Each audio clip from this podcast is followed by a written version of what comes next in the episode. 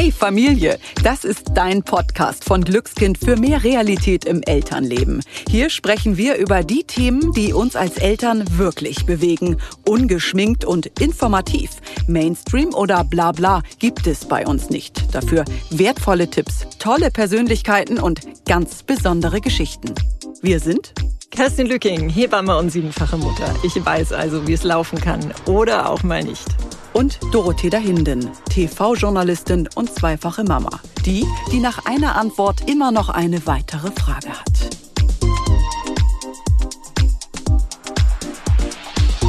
Ich habe mir bei jedem Niesanfall in die Hose gepinkelt, Doro. Worte einer Mutter, die natürlich erst einmal ziemlich krass wirken.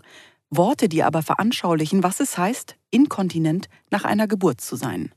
Worte, die mir im Vertrauen erzählt wurden, und damit war diese Bekannte weitaus nicht die einzige. Als Journalistin habe ich in den vergangenen Jahren viele solcher Geschichten gehört. Geschichten, die berühren, von Frauen, die teilweise nicht mehr weiter wussten. Pipi in der Hose, das war für sie schon fast normal. Ja, und es ist natürlich ein Thema, was extrem schambehaftet ist. Und als Hebamme kann ich nur sagen, Inkontinenz nach der Geburt, das betrifft tatsächlich sehr viele Frauen, die ich betreut habe und tatsächlich auch nach einem Kaiserschnitt. Erschreckend ist für mich immer wieder, wie hoch die Leidensschwelle der Frauen ist, wie sehr sie tatsächlich die Einschränkungen, die mit einer tröpfelnden Blase im Alltag einhergehen, hinnehmen und außerdem bin ich immer wieder überrascht, wie viel Zeit ins Land geht, bis die Betroffene sich auch professionelle Hilfe holt. Wir besprechen heute nicht nur, warum es nicht mit einem Rückbildungskurs getan ist, sondern auch, was der Beckenboden eigentlich genau ist.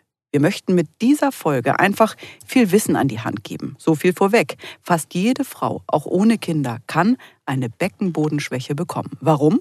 Frauenärztin Dr. Judith Bildau hat diese und viele weitere Infos. Hallo Judith, schön, dass du nun schon zum zweiten Mal unsere Gästin bist. Hallo ihr Lieben, ich freue mich auch sehr. Vielen Dank für die Einladung. Und ich freue mich ähm, wirklich ganz besonders, dass wir über ein so wichtiges Thema gemeinsam sprechen werden. Ich finde, ähm, das braucht Raum und dieses Thema braucht auch Gehör. Absolut, Judith. Äh, deswegen machen wir auch diesen Podcast, weil wir natürlich auch äh, das Anliegen haben, natürlich ganz viele Frauen mitzunehmen, ihnen äh, Hilfestellung an die Hand zu geben. Judith, sag doch mal, wie viele Frauen ähm, sind tatsächlich von einer Blasenschwäche betroffen? Kerstin, ähm, da komme ich genau zu dem Punkt, den du vorhin schon erwähnt hast, dass ähm, ja, äh, das ja ein, ein großes Tabuthema ist. Und das heißt, wenn ich jetzt hier irgendeine Zahl nenne, bin ich trotzdem der festen Überzeugung, dass es in echt also eigentlich noch viel mehr sind.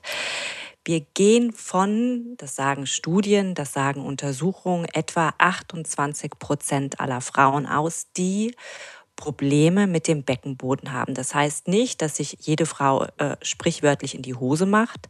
Ähm, aber 28 Prozent aller Frauen haben Probleme damit, den Urin zu halten. Und was sagst du, wenn du jetzt als Frauenärztin mal so eine Zahl schätzt, alleine von den Patientinnen, die du betreut hast, wie viele betrifft es da? Ähm, Doro, hm, also ich würde es etwas ähm, vom oder ich würde es vom Alter abhängig machen und ich glaube, dass ähm, fast also fast 50 bis 60 Prozent aller Frauen über 50 eine Schwäche des Beckenbodens haben.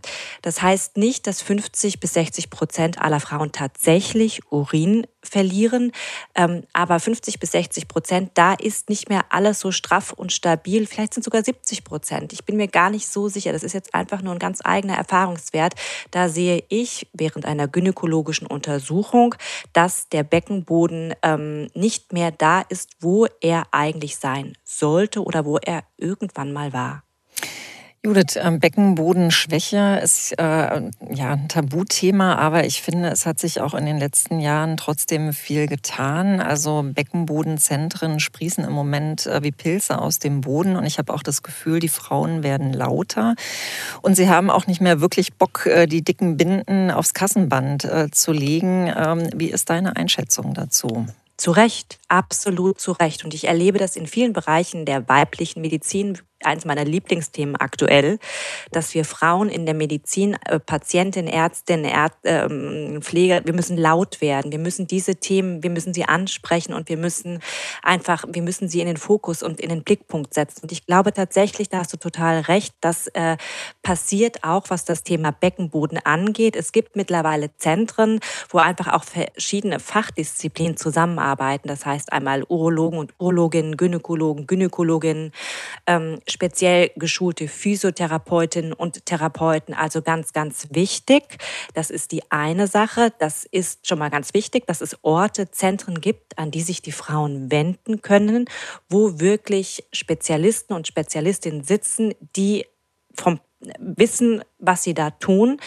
Ähm, und trotzdem habe ich oft das Gefühl, dass das bei den Frauen in meiner Praxis zum Beispiel noch gar nicht so angekommen ist, dass es Hilfe gibt.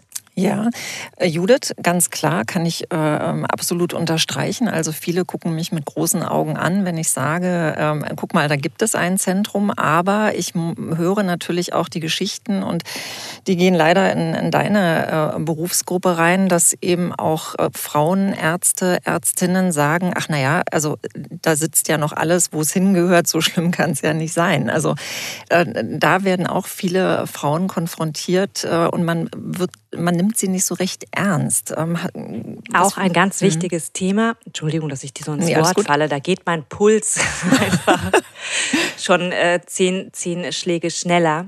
Kerstin, weil äh, du mir da wirklich aus dem Herzen sprichst und das äh, ich wiederhole nochmal, weil es mir wirklich total wichtig ist. Es geht nicht nur um den Beckenboden, dass viele Kollegen und Kolleginnen einfach sagen, das ist normal, was sicherlich auch irgendwo so ist. Das heißt aber noch lange nicht, dass es gut so ist, wie mhm. es ist. Und das, wie gesagt, ist nicht nur beim Thema Beckenbodenschwäche so, das geht auch um Wechseljahrsbeschwerden, um Hormonschwankungen. Ähm, da gibt es so viele Themen, wo Frauen nicht gesehen und nicht gehört werden und nicht in ihrem Leid abgeholt werden, meiner Meinung nach. Und das ist tatsächlich auch beim Thema Beckenboden so ganz richtig. Es ist normal, dass mit dem Alter die Elastizität, also die Spannkraft des Beckenbodens nachlässt. Das ist ganz klar. Das ist einfach auch physiologisch zu erklären. Und ähm, das muss man vielleicht möglicherweise auch nicht mal unbedingt bei einer gynäkologischen Untersuchung sehen. Ähm, aber wenn eine Frau vor mir sitzt und ähm, beklagt, dass sie nachts ganz oft auf Toilette muss oder dass sie beim Husten, Springen, Niesen, äh, Laufen Urin verliert, dann muss ich das ernst nehmen. Und wenn ich während einer Untersuchung nicht sehen kann, dann, und da komme ich nochmal auf die verschiedenen Fachdisziplinen zu sprechen, gibt es auch ganz viele Kollegen und Kolleginnen, die ich ins Boot holen kann, ja. mhm. die andere Untersuchungen machen können als ich. Wichtig ist, wir müssen den Frauen zuhören und wir müssen ihren Leidensdruck ernst nehmen. Genau, also mit äh, weiterführenden Untersuchungen würdest du zum Beispiel eine Blasendruckmessung äh, nennen wollen, würde ich jetzt mal sagen, die eher der Urogynäkologe macht. Ne? Also, ähm, dass die Frauen oder die Hörer und Hörerinnen einfach auch wissen, dass da wirklich noch andere Dinge an Diagnostik Diagnostik äh, auf sie warten, die es beim Gynäkologen eben äh, nicht unbedingt gibt. Genau, das ist zum Beispiel im Großen und Ganzen nennen wir das urodynamische Untersuchungen. Mhm. Da wird einfach werden verschiedene Druckverhältnisse zwischen Blase und Harnröhre zum Beispiel gemessen. Also da gibt es verschiedene äh, ja, Untersuchungsmethoden, die einfach, ähm, also wir, wir sprechen ja jetzt von, haben mit dem Thema Beckenbodenschwäche angefangen. Im Großen und Ganzen ähm, fällt das alles unter das Thema äh, Inkontinenz. Und das kann also ein Grund dafür kann die Beckenbodenschwäche sein. Es gibt aber auch noch andere Gründe und manchmal sind auch die ähm, Ursachen kombiniert. Deswegen ist also eine saubere Diagnose ganz, ganz wichtig. Das heißt übersetzt auch, selbst wenn ich als Frauenarzt oder Frauenärztin meine Patientin ernst nehme und sage, okay, ja, Beckenbodenschwächen, äh, Schwäche, zwei, zwei Spontangeburten, ein Kaiserschnitt, ähm, vielleicht in einem Bereich gearbeitet, wo oft und ähm, schwer gehoben wurde, dann äh, das ist jetzt einfach, du verlierst Urin, weil dein Beckenboden nicht mehr, nicht mehr ganz intakt ist. Auch das ist manchmal äh, eine zu einfache Erklärung. Wie gesagt, um auch die richtige Therapie zu finden, bedarf es einer sauberen Diagnose. Also was ich daraus jetzt mitnehme, ist vor allen Dingen, dass dieses das ist ganz normal. Das tut mir auch total weh, wenn ich das höre, weil es ist ja nicht normal, wenn ich als Patientin sage, ich verliere gerade Pipi. Und wenn ich aber höre, das ist normal, dann fange ich ja gar nicht an, was dagegen zu Richtig, tun. Ne? Genau. Also ist ja eigentlich der Appell auch an dieser Stelle nochmal mehr, redet drüber und wenn ihr abgestempelt werdet, in Anführungsstrichen, dann holt euch woanders Rat, oder? Ganz wichtig, ganz wichtig. Normal heißt noch lange nicht, dass es gut ist. Das gilt für ganz viele Bereiche in der Medizin. Und ähm, ich glaube, Frauen haben über die letzten Generationen einfach ähm, ja nicht, ich weiß nicht, gelernt, ähm, vieles auszuhalten und stillschweigend zu leiden. Das geht betrifft auch das Thema Beckenbodenschwäche. Da wurde dann eben die große Binde, wie Kerstin ähm, gesagt hat, geholt, damit einfach äh, irgendwie die Symptome kaschiert werden, ja, damit irgendwie die Hose nicht nass ist, damit irgendwie äh, ja nicht unbedingt in der Öffentlichkeit auf körperliche ähm, Bewegung äh, geachtet werden muss, wenn mal irgendwie doch äh, gesprungen werden soll oder wie gesagt, das kann ja auch schon beim Husten und Niesen passieren, dass da was daneben geht. Da werden einfach dann irgendwie äh, ja die Symptome kaschiert, äh, um nicht aufzufallen. Aber das Grundproblem, das wird eben nicht behoben. Genau, und das äh, macht mich äh, einfach auch sehr ärgerlich, wenn man dann einfach äh, sich Werbung anhört oder ansieht, ne, wo dann eben ähm, mit einer äh, Lebensqualität geworben wird. Also wenn du die Binden äh, nimmst, dann äh, kannst du wieder tanzen und so, wo ich sage, liebe Leute, also ihr veräppelt doch die Frauen von vorne bis hinten, hört endlich auf damit. Und eigentlich müsste da stehen, wirklich begib dich in die richtige, in die richtigen Hände, dass eine ordentliche Diagnostik gemacht werden kann, damit dir wirklich langfristig geholfen wird. Denn die Probleme werden ja mit der Zeit eher schlimmer als besser. Und äh, da hilft mir dann leider die Binde auch nicht. Äh, Judith, ähm, erzähl doch einfach mal so ein bisschen aus deiner äh, ja, Frauenärztinnen-Sprechstunde. Was hörst du denn von deinen Patientinnen? Welche Geschichten ähm, werden dir, äh, werden an dich herangetragen und was bleibt da als besonders prägnant auch bei dir hängen?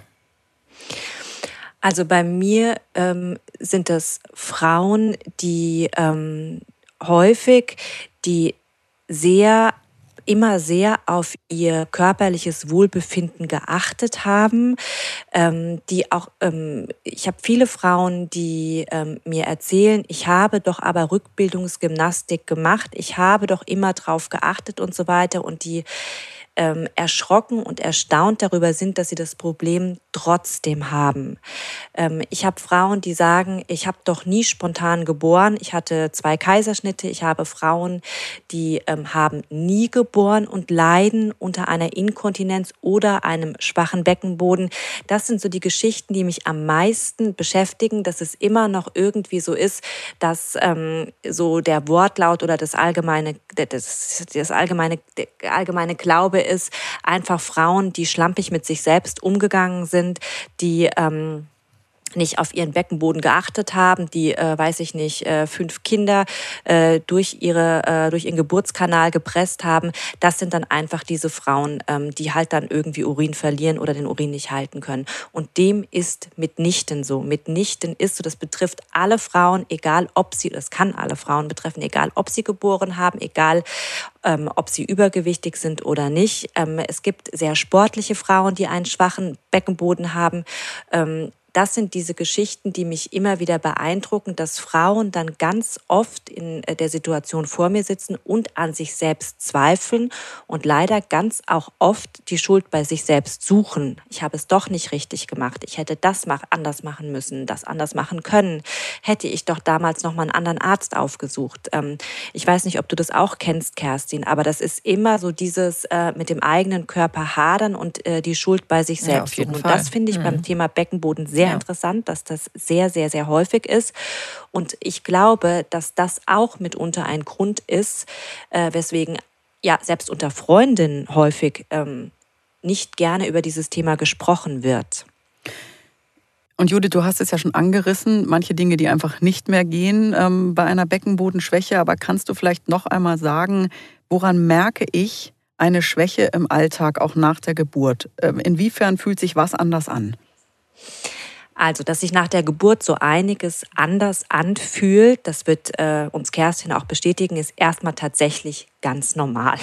Ja, und es ist durchaus auch normal, gerade nach einer Spontangeburt, ähm, ein anderes Gefühl für den Beckenboden zu haben, beziehungsweise in der Situation auch hm, das Gefühl zu haben, man hat nicht so ganz hundertprozentig die Kontrolle darüber.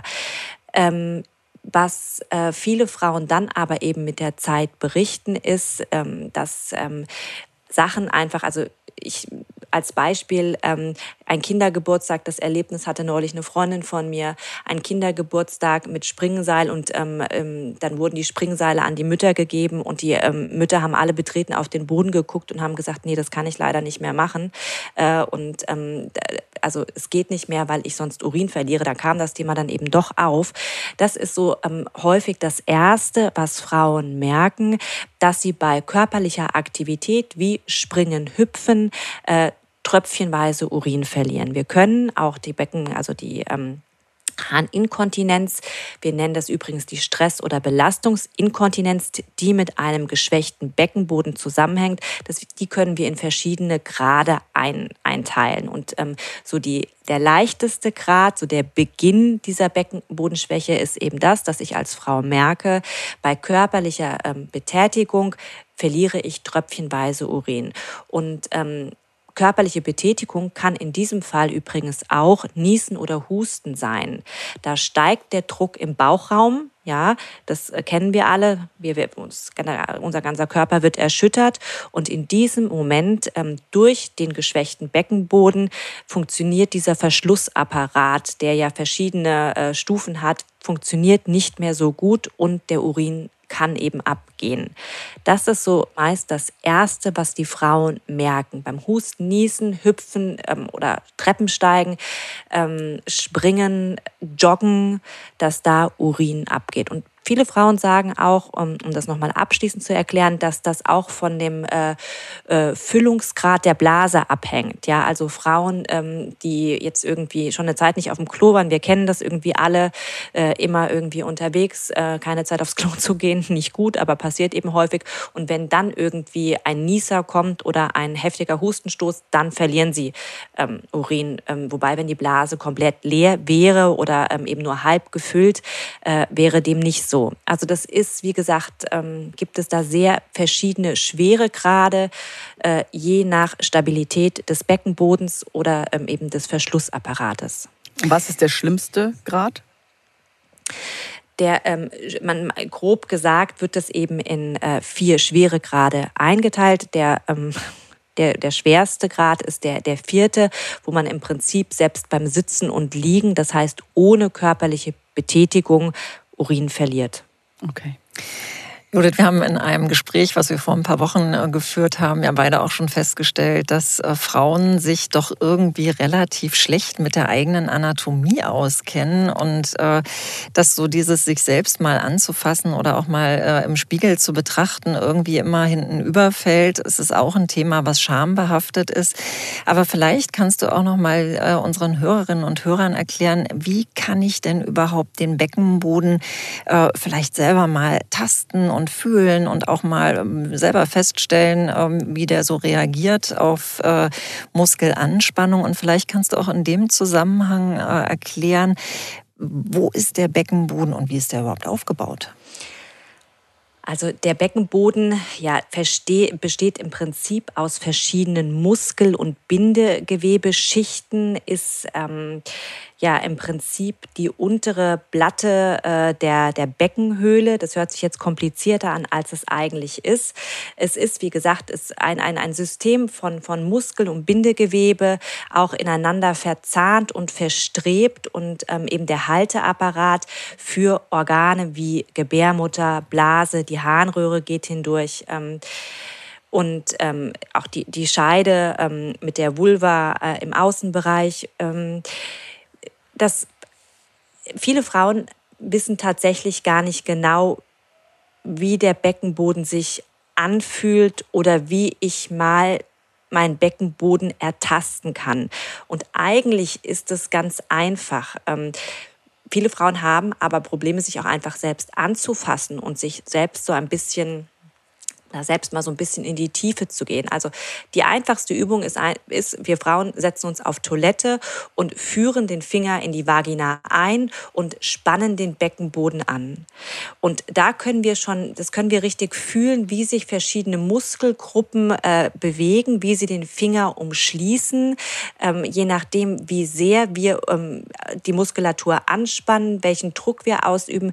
Da können wir schon mal irgendwie erahnen, welche Kraft eigentlich in unserem Beckenboden Beckenboden steckt. Mhm. Und ähm, sag mal, für alle, die den jetzt gerade, die vielleicht gerade denken, ich kann ihn wirklich auch sonst nicht fühlen. Also das habe ich schon ganz oft gehört. Ich ja. weiß auch eben im Geburtsvorbereitungskurs, da waren einige Fragezeichen über manchen Köpfen damals. Was würdest du jetzt sagen, jetzt wenn jetzt jemand schwanger ist und sagt, aber wie kann ich ihn jetzt fühlen? Da irgendwie kann ich da nichts unterscheiden, sage ich mal, zwischen Anus und Vulva. Ja, also ähm, das ist auch das, was viele Frauen sagen, ob in der Schwangerschaft oder auch danach, ähm, dass sie gar nicht ähm, gar nicht wissen, dass sie irgendwie dann Rückbildungsgymnastik zum Beispiel machen wollen, aber ähm, eigentlich gar, sie gucken dann Videos vielleicht auf irgendwelchen Kanälen, ähm, was auch durchaus sehr hilfreich sein kann, aber ähm, die zu mir sagen, sie wissen gar nicht, ob sie die richtigen Muskelgruppen ähm, betätigen. Und da, ich rate allen Frauen, ähm, wenn da Zweifel bestehen, dass man kein richtiges Körpergefühl gerade für diesen doch sehr äh, ja, besonderen Bereich hat, dass man sich einmal an ähm, einen Spezialisten oder eine Spezialistin, was die Beckenbodengymnastik angeht, wendet.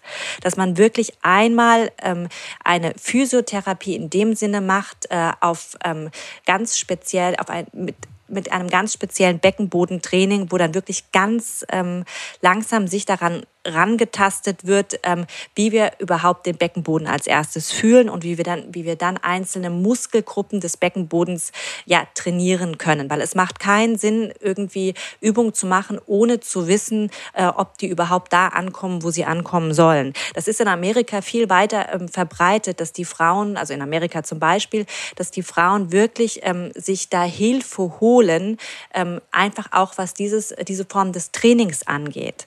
Ähm, wenn ich ähm, eine andere sehr effektive Möglichkeit ist, wenn ich jetzt keine Möglichkeit habe, wirklich Physiotherapie zu machen.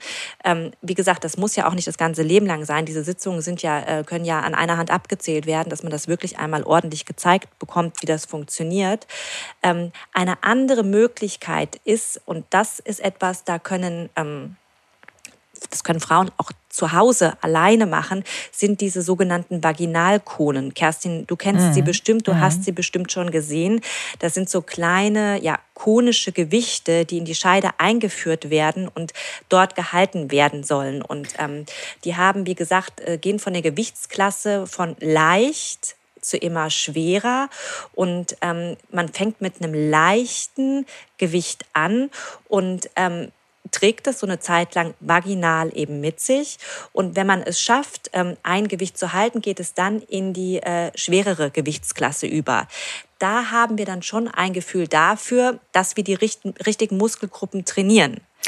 Genau, Judith, und das würde ich gerne noch ergänzen, denn ähm, diese Konen sind zum Teil auch mit einer App äh, zu verbinden, sodass die Frauen eben auch wirklich genau sehen können auf ihrem Display, wie stark eben der Muskel reagiert auf das Anspannen.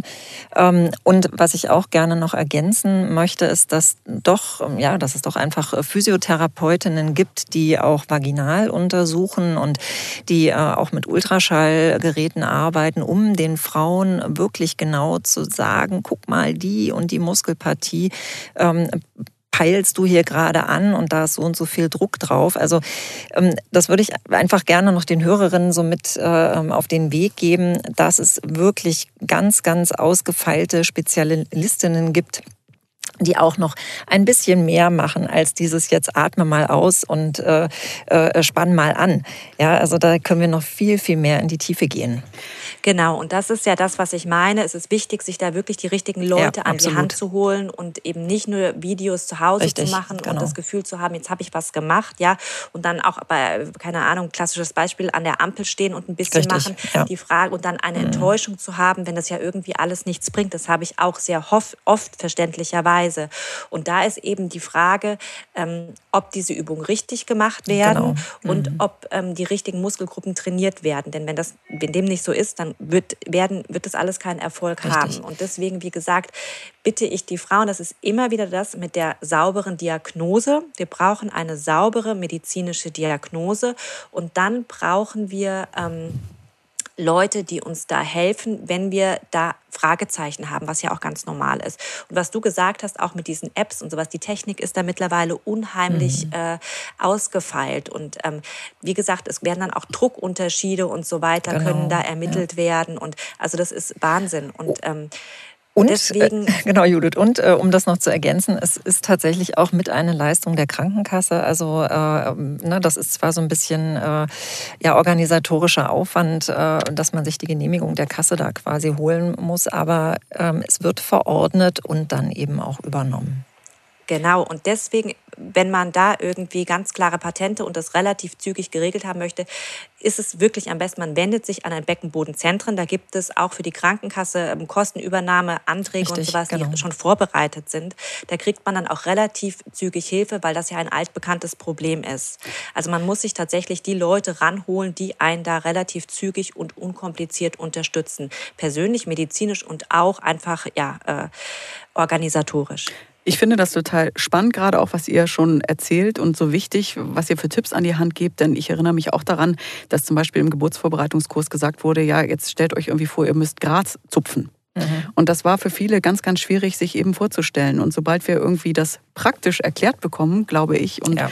auch von Expertinnen und Experten, ist da einfach ein Weg mehr hin zum eigenen Beckenboden. Und was mich da jetzt interessieren würde, was passiert denn in der Schwangerschaft mit dem Beckenboden und auch unter der Geburt? Und sollten wir auch da schon ein Bewusstsein oder ein großes Bewusstsein für den Beckenboden entwickeln? Ja, sicherlich. Also da müssen wir uns einfach, Doro, nochmal den ähm, Aufbau des Beckenbodens bewusst machen, also einfach die Anatomie. Und das ist ähm, eigentlich dann ganz logisch, dass wenn ähm, Muskeln Bindegewebe, das zunächst ja sehr straff ist, ähm, wie ein Trampolin, also gespannt, dass das durch eine stetige mechanische Belastung, und das ist jede Schwangerschaft natürlich, ähm, plus dann eine vaginale Geburt, aber auch nach dem Kaiserschnitt. Ja, also allein die Schwangerschaft ist eine mechanische Belastung für unseren Beckenboden. Ähm, dazu kommen dann noch verschiedene Lebensumstände oder Lebensweisen, wie gesagt, schweres Heben, ähm, auch Übergewicht ist ein großer Faktor für das Thema Beckenbodenschwäche und mit der Zeit äh, lässt diese Spannkraft nach. Das ist wie ein Trampolin, auf das irgendwie lange Zeit viele Gewichte äh, gestellt werden. Es ist klar, dass irgendwann das einfach immer ein bisschen weiter durchhängt oder ein bisschen ab, ähm, äh, sich absenkt. Das ist einfach Mechanik.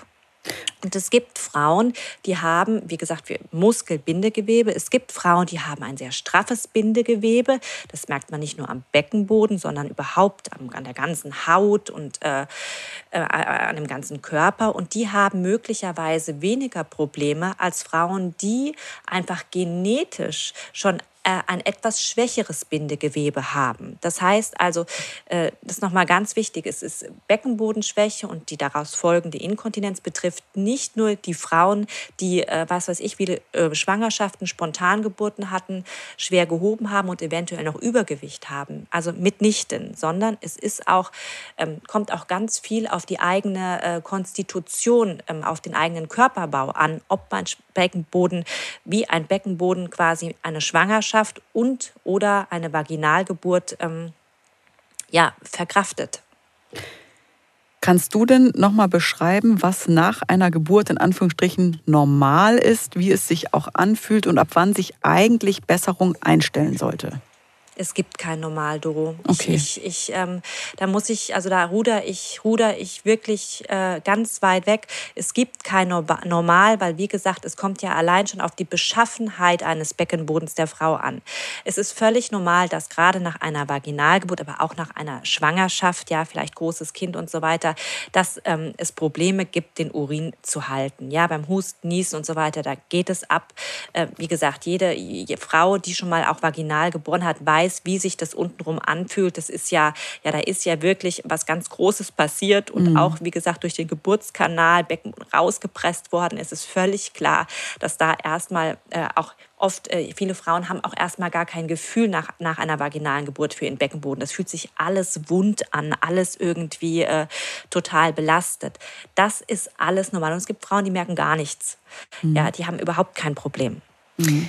Judith, du hast ja gerade eben das Bindegewebe angesprochen. Wollen wir unseren Hörerinnen und Hörern noch mal so ein paar Tipps an die Hand geben, was man machen kann, um Bindegewebe zu stärken? Also mir ist gerade äh, spontan Kieselerde eingefallen, was äh, ich finde, was man sehr gut ergänzend einsetzen kann, um das Bindegewebe so ein bisschen ähm, ja, anzutriggern und zu stärken. Was sind denn so deine Tipps? Wir müssen unterscheiden, ähm, von welchem Bindegewebe mhm. wir sprechen. Also wir wissen jetzt, was die, ähm, das Bindegewebe des gesamten Körpers mhm. angeht, mhm. sage ich mal, äh, ist es, können wir eine können wir allein schon mit der Ernährung unheimlich viel machen. Ähm, wir wissen, dass eine ausgewogene und sehr vitaminreiche Ernährung das Bindegewebe elastisch hält. Wenn wir jetzt von dem Bindegewebe zum Beispiel ja Beine, Oberschenkel sprechen, ähm, gibt es einfach die Wechselduschen können äh, hilfreich sein, einfach ähm, Wechselduschen, Massagen, um die Blutzirkulation, um die Regeneration des Bindegewebes anzutreiben. Ähm, ja, das sind so ganz einfache Hilfsmittel, die man, die man machen kann. Leider gibt's, wird da auch mittlerweile sehr viel Schindluder ja. getrieben, irgendwie mit irgendwelchen Nahrungsergänzungsmitteln, die irgendwie äh, Zellulite vorbeugen sollen und das Bindegewebe jung und straff halten sollen. Ähm, auch viele teure, teure Cremes. Äh, schwierig, schwierig. Das mhm. Wichtigste neben Ernährung, äh, einer vitaminreichen Ernährung, Kieselerde, super Tipp, super Tipp. Äh, ähm, Wechselduschen und überhaupt Massagen ist einfach Bewegung. Ja. Und wie sieht das in der Schwangerschaft aus? Ähm, äh, wie ist es damit schon Wahrnehmungsübungen oder gibt es irgendwas, wo ihr sagt, ja, damit können auch Schwangere einfach anfangen? Ja, sicher. Du kannst ja immer anfangen. Also äh, ich bin weit entfernt, jetzt äh, zu empfehlen, in der Schwangerschaft sich nicht mehr mit dem Beckenboden äh, zu beschäftigen, sondern auch da kannst du zumindest so Wahrnehmungsübungen ähm, machen und schon mal so ein bisschen spüren. Oder auch, man kann sich auch mal echt einen Finger in die Vagina stecken, um zu gucken, was passiert denn da, wenn ich anstecke oder äh, meine Muskulatur anspanne. Also natürlich mhm. kann man das machen. Ja, und man kann ja auch mit dem Petsy-Ball zum Beispiel, ja. Kerstin, ne, dass man genau. da irgendwie äh, schon mal guckt, dass man sich draufsetzt, den Beckenboden einfach kippt. mal fühlt mit diesem. Ja. Ne? Und das Becken kippt, genau, solche. Das Becken kippt nach vorne, hinten bewegt, die Oberschenkel bewegt, einfach um ein Gefühl dafür zu haben, ähm, mhm. wie sich der Beckenboden auch bei Bewegung verändert. Ich musste aber trotzdem noch einmal nachfragen. Nach der Schwangerschaft, was, was, was würdet ihr sagen? Ab wann sollten ähm, Frauen dann einen ärztlichen Rat aufsuchen? Wie lange sollte Zeit ins Land gehen, wenn sie merken, also irgendwie äh, es bildet sich nicht so zurück oder ist nicht mehr so wie vorher? Wann sollte ich Hilfe aufsuchen? Also ähm, Pi mal Daumen, also es ist wirklich Pi mal Daumen, Doro. Eine Frau, die wirklich ganz große Probleme nach der Geburt hat, sollte schon bei der Entlassungsuntersuchung im Krankenhaus das unbedingt ansprechen. Eine Frau, die zum Beispiel auch ähm, äh, ja, einen großen Riss ähm, im, und ein Geburts-, eine große Geburtsverletzung hatte, sollte unbedingt darauf hinweisen, wenn es da Probleme gibt, ähm, zum Beispiel auch Stuhl zu halten. Das mhm. ist ganz, ganz wichtig. Da sind wir Ärzte und Ärztinnen auf die Angaben unserer Patientin angewiesen. Also per se immer ansprechen, wenn irgendwas komisch erscheint oder ja irgendwie ähm, wirklich so ist, dass man, dass man das Gefühl hat, da stimmt etwas nicht. Ansonsten ist meine, mein Pi mal Daumen, meine Zeitangabe sechs bis acht Wochen. Okay. Ja. Dass man da, dass man da zumindest eine Besserung spüren sollte ähm, oder wieder ein, ein ganz gutes Gefühl, ein nicht mehr so wundes, offenes, äh, unkontrolliertes Gefühl des Beckenbodens hat. Sechs bis acht Wochen ungefähr, würde ich sagen. Genau. Und jetzt kommt endlich mein Werbeblock, nämlich der Werbeblock für die Rückbildungsgymnastik. Das äh, möchte ich einfach wirklich jeder Frau doch mit äh, ans Herz legen, dass sie diese Kurse macht, die ja auch von der Kasse übernommen werden, egal ob jetzt bei einer äh, Physiotherapeutin äh, in Einzelsitzungen oder bei einer Hebamme. Ähm, Hauptsache, die Frauen machen das und ähm, ja, beherzigen das auch für zu Hause. Also ich sage immer meinen Frauen, das nützt dir nichts, wenn du zehn Wochen einmal in der Woche in diesen Kurs gehst und die restliche Zeit äh, nichts für dich machst. Also bitte das ernst nehmen und äh, in den Alltag irgendwie mit integrieren, dass man jeden Tag so fünf Minuten wenigstens kleine Hausaufgaben macht, oder Judith? Siehst du doch genauso. Ja, absolut. Vor allem ist es ja dann wirklich so, dass man diese Übung überall machen kann. Richtig. Wenn man sie einmal wirklich gelernt hat und weiß, welche Muskelgruppen aktiviert und trainiert werden müssen, kann man das wirklich beim Stehen an der beim Warten ähm, an der Supermarktkasse machen, beim, beim Stehen an der Ampel. Mir ist jetzt noch eine Sache eingefallen, Doro, weil wir wollen ja gerne oder super gerne auch ganz praktisch sein. Etwas, was Frauen auch machen können, was auch ganz einfach ist, ne? ähm, ist, wenn sie äh, Urin lassen, also Pipi machen auf Toilette, dass sie ähm, einfach mal immer wieder versuchen, den Urinstrahl anzuhalten. Ne? Dass man einfach immer mal Pausen macht. Ähm, und den Harnstrahl stoppen und den Schließmuskel zusammenziehen. Ja, Judith, jetzt geht aber ein Aufschrei, glaube ich, durch die Physiotherapeutin und Hebammensparte. Sowas würde ich tatsächlich äh, nur machen, um mal überhaupt ein Gefühl genau. dafür zu bekommen genau. und das aber nicht als dauerhafte Übung äh, Absolut einbauen. nicht. Da ne? braucht, brauchen wir das, genau, was du gesagt oder was wir ja schon gesagt haben, das ganz Profunde, das mhm. Richtige, aber um einfach mal zu gucken, wie kann ich den eigentlich bewegen, diesen genau. Beckenboden? Ja. Was ist meine ähm, was kann ich jetzt einfach mal so erfüllen, wo ist der eigentlich, ja. ist eben eine Übung, was wir gesagt haben, einmal mit, der mit den Fingern in der Scheide wirklich zu fühlen. Wenn ich ähm, jetzt anspanne, was bewegt sich in meiner Scheide, ja, wie werden, wie, wie stark wird mein Finger umschlossen oder eben, wie gesagt, auf Toilette, dass wir ähm, einfach mal uns auf Toilette setzen, wenn wir Pipi machen und den Urinstrahl immer mal anhalten, dass wir einfach mal gucken, welche, welcher Muskel da mhm. irgendwie aktiviert wird. Das sind natürlich keine dauerhaften Beckenbodenübungen. Das ist einfach nur, um ein, zu gucken und zu fühlen und es auch zwischendurch mal so zu machen. Auf was sollten wir denn im Alltag am besten verzichten? Um den Beckenboden auch zu schonen? Naja, also äh, Heben, äh, schweres Heben ist natürlich ein großes Thema, gerade äh, für uns Frauen. Also Selterkisten und auch eben die Kinderautositze mitsamt Baby drin. Also um ehrlich zu sein, ich würde das tunlichst vermeiden und ich würde einfach einen Rucksack nehmen, mir die Sachen auf den Rücken packen, die ich die Treppen hochtragen muss. Ich muss lernen, wie hebe ich richtig Dinge vom Boden auf, indem ich sie an meinen Körper heranziehe und möglichst äh, aus den Knien mich dann nach oben bewege.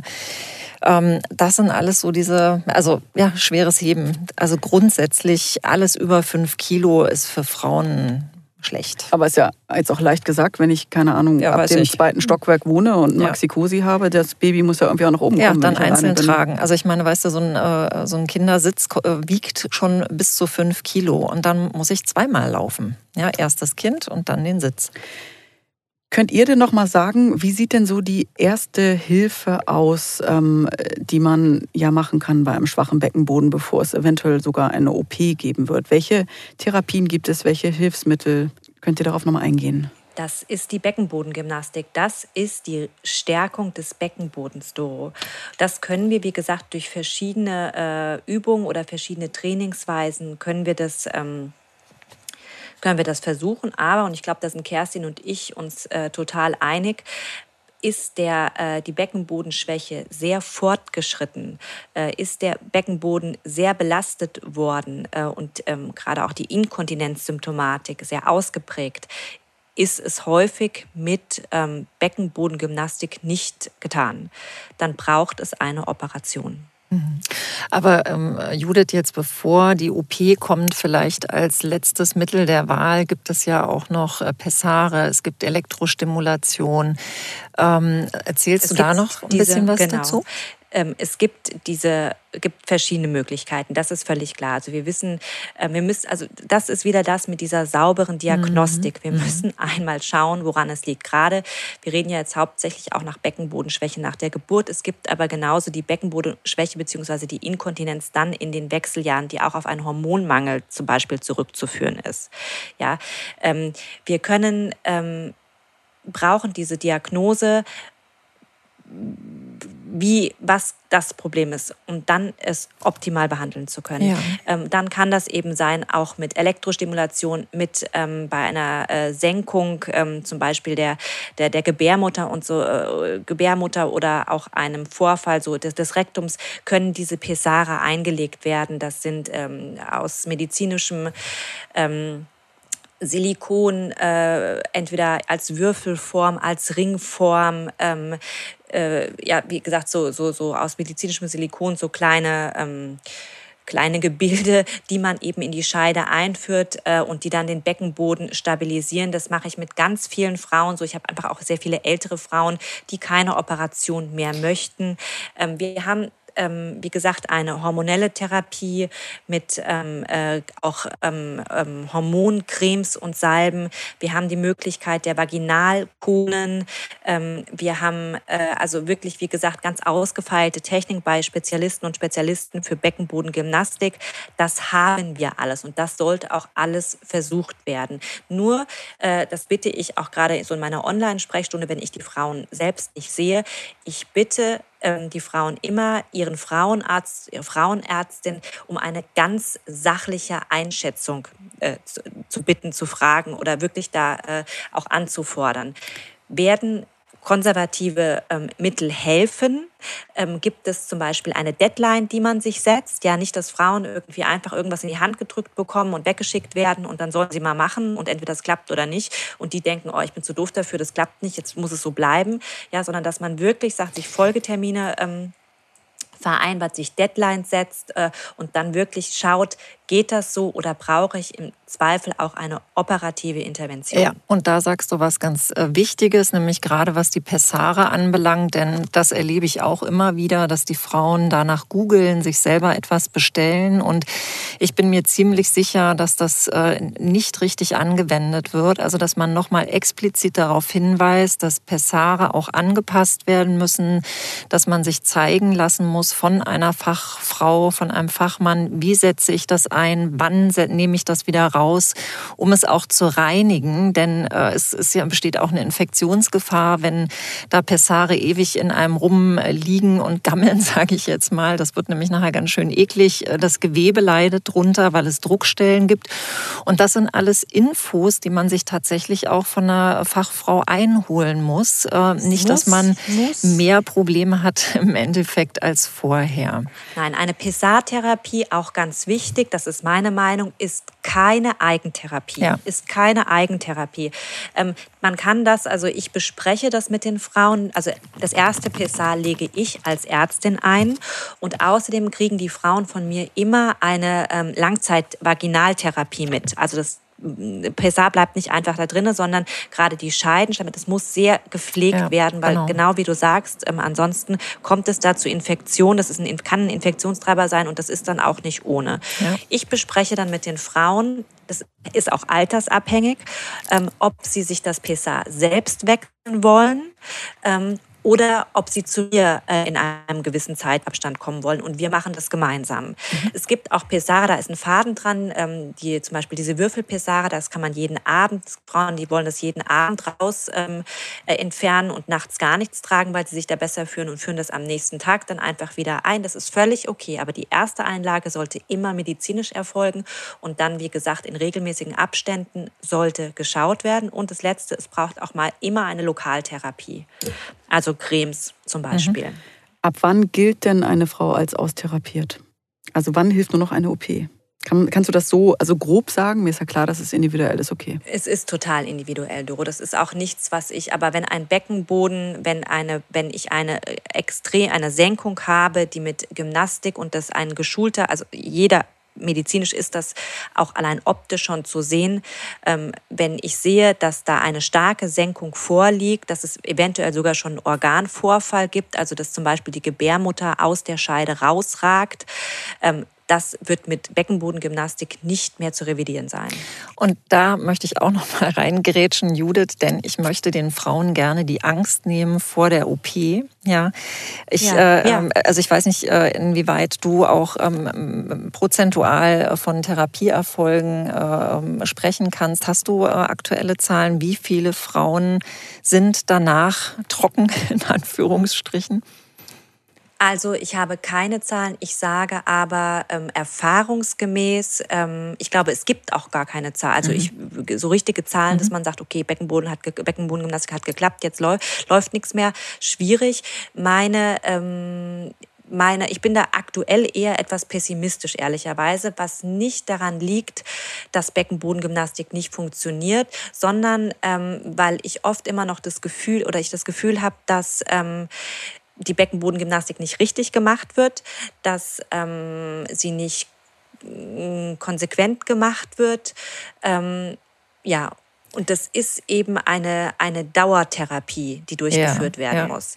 Also ich äh, habe ist schwierig, ja. schwierig. Aber wenn du jetzt noch mal auf die OPs eingehst, wie sind deine Erfahrungen nach den OPs? Wie geht es den Frauen? Ja, auch ganz wichtiges Thema. Den Frauen geht es meist nach der OP gut. Also das ist mein Erleben, mhm. mein Erleben, dass das den meisten Frauen sehr gut geht. Äh, wichtig ist aber auch hier, das ist keine Situation, die dann in Stein gemeißelt ja, ist, ja. sondern ähm, auch da bedarf es regelmäßiger Übungen. Es bedarf einer konsequenten Kontrolle und es gibt auch viele Frauen, die selbst nach einer OP wieder Probleme haben werden. Mhm. Ich habe jetzt noch mal eine ganz kurze Frage. Ähm, also Inkontinenz, das kann doch auch einfach Frauen ohne Kinder betreffen, oder? Also kann ich das auch bekommen, wenn ich nicht keine Kinder bekommen habe? In den Wechseljahren? Ja, Könnt ihr das nochmal ausführen? auch vor den Wechseljahren bekommen. Okay. Das ist ja das, was ich meinte. Das geht einfach um das, äh, um das, ist eine, eine, eine auch mhm. manchmal oder häufig eine Anlagesache, äh, was das Bindegewebe ja. angeht. Und nochmal ganz wichtig, was du sagst, ähm, durch einen Östrogenmangel, einen lokalen Östrogenmangel der Scheide und natürlich dann auch der, ha der Harnröhre, die ist ja ganz nah an der Scheide. Ähm, auch die Harnröhre, der Eingang braucht Östrogen. Wenn das fehlt, ist der Verschluss, ist die Verschlussfunktion der Harnröhre eingeschränkt. Okay. Das und heißt, auch ich verliere, also das ist auch ein, ein, ein, ein Symptom der äh, Wechseljahre der Perimenopause, dass, ähm, dass der Urin nicht mehr gehalten werden kann. Dafür muss ich nicht geboren haben. Okay, und äh, dann meine vorletzte Frage. Was hat denn der Zyklus überhaupt ähm, auch mit der Schwäche zu tun? Also gibt es einen Zeitraum, in dem der Beckenboden schwächer ist? Also da kann ich nur von äh, den Erfahrungen äh, sprechen, die auch an ne, mit äh, von Dingen, die an, von Frauen an mich herangetragen werden, die halt wirklich sagen, ab Zyklus Mitte äh, geht es denen bedeutend schlechter. Judith, würdest du das unterstreichen als Absolut. Gynäkologen? Mhm. Absolut. Äh, auch äh, Inkontinenzsymptomatik oder auch Endometriose-Symptomatik, ähm, zweite Zyklushälfte ähm, oft verstärkt. Also ähm, das erlebe ich auch relativ häufig. Auch Schmerzen beim Sex und so weiter. Dann eher zweite Zyklushälfte. Aber auch mhm. das würde ich jetzt nicht, äh, das ist individuell, also das mhm. würde ich jetzt auch nicht irgendwie pauschal sagen. Judith, da hast du ein letztes Stichwort gegeben. Ähm, was ist, ähm, wenn eben auch das Sexualleben darunter leidet, dass ähm, jemand eine Beckenbodenschwäche hat. Was kannst du damit auf den Weg geben? Vielleicht auch ein Mutmacher. Ganz wichtig, also eine Beckenbodenschwäche, auch eine Inkontinenz äh, hat mitunter einen ganz großen Einfluss auf das Sexualleben und auch auf die, auf das, auf die sexuelle Lust einer Frau. Ähm, das, das, das spielt ja alles rein und deshalb umso wichtiger, Hilfe holen, Wissen vor Scham, ist ja immer unser Leitspruch, Doro, Wissen vor Scham, das heißt sich aktiv Hilfe holen, sich an ein Zentrum wenden und wirklich Hilfe und eine adäquate Therapie einfordern und dann am Ball bleiben, wirklich am Ball bleiben, egal welche Therapie vorgeschlagen wird, ob das jetzt äh, die Elektrostimulation oder eben die Vaginalkuhn oder eine OP ist, dranbleiben, das ist wirklich das A und O. Das ist ein lebenslanger Prozess, das muss man ganz klar sagen. Und äh, wenn man merkt, dass die Therapie nicht adäquat ist, nicht passt, weiterfragen, weiter, weiter suchen und äh, sich nicht mit dem, äh, das ist so, das ist normal, zufrieden geben. Judith, ich glaube, ähm, wir können einen Appell an die Frauen nach draußen geben. Traut euch, traut euch darüber zu sprechen, denn ihr seid nicht alleine. Irgendwie sitzen wir alle im gleichen Boot. Judith, ganz, ganz lieben Dank äh, für deine fachliche Expertise und dieses wieder mal so schöne Gespräch mit dir. Ich glaube, wir konnten den Frauen doch das den einen oder anderen Tipp mitgeben und wir sagen ganz herzlich Danke. Vielen Dank, Judith. Ich danke euch. Wir freuen uns, wenn dir unser Podcast gefallen hat. Hast du Fragen, Anregungen oder Themenwünsche? Dann schreib uns doch gerne eine Mail an podcast.glückskind.de und Glückskind mit UE. Außerdem findet ihr in den Streaming-Portalen unter Glückskind weitere Audioformate wie Kinderhörspiele, Kinderlieder oder Einschlafgeräusche.